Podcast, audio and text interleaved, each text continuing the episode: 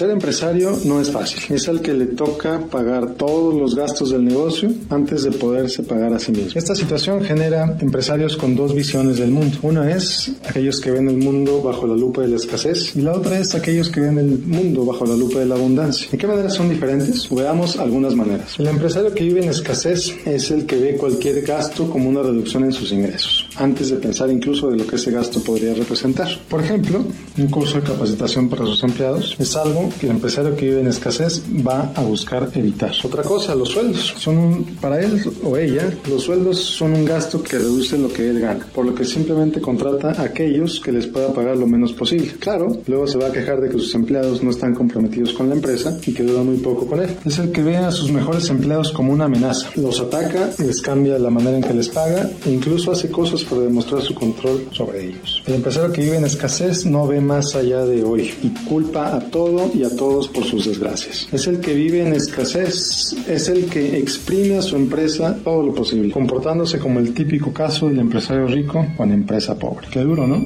¿Has conocido algún empresario así? ¿Te identificas con algo de esto? Veamos ahora cómo es la visión de un empresario que vive bajo la lupa de la abundancia. Estos empresarios son personas para las que la capacitación es algo que ayudará a sus empleados a mejor su trabajo, por lo que incluso los motiva para capacitarse y a buscar maneras para hacer cada vez mejor su trabajo. Él, en lugar de gastar lo menos posible en sueldos, busca contratar a los mejores, por lo que les ofrece los mejores sueldos y las mejores prestaciones en la medida de sus posibilidades. Es el empresario que ayuda a sus mejores empleados a ser todavía mejores, porque reconoce sus contribuciones a la empresa y cada vez les da mayores responsabilidades y por lo tanto mayores ingresos. El empresario que vive en abundancia reconoce que la empresa es más que él, por lo que le otorga a su personal la libertad y la confianza de hacer su trabajo. El empresario que vive en abundancia crea planes y estrategias, no solamente para hoy, sino que tiene una visión de dónde le gustaría que estuviera su empresa en el futuro. El empresario que vive en abundancia, en lugar de buscar culpables por sus desgracias, ni siquiera ve culpables ni siquiera ve desgracias. Ve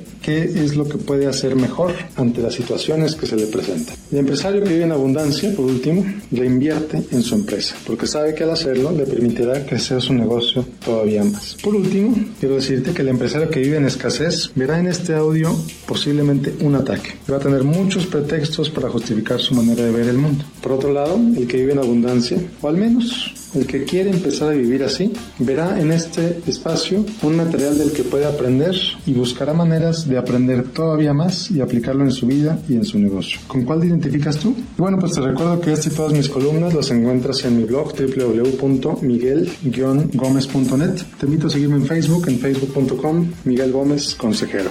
Soy Miguel Gómez, consejero financiero, Noticias MBS.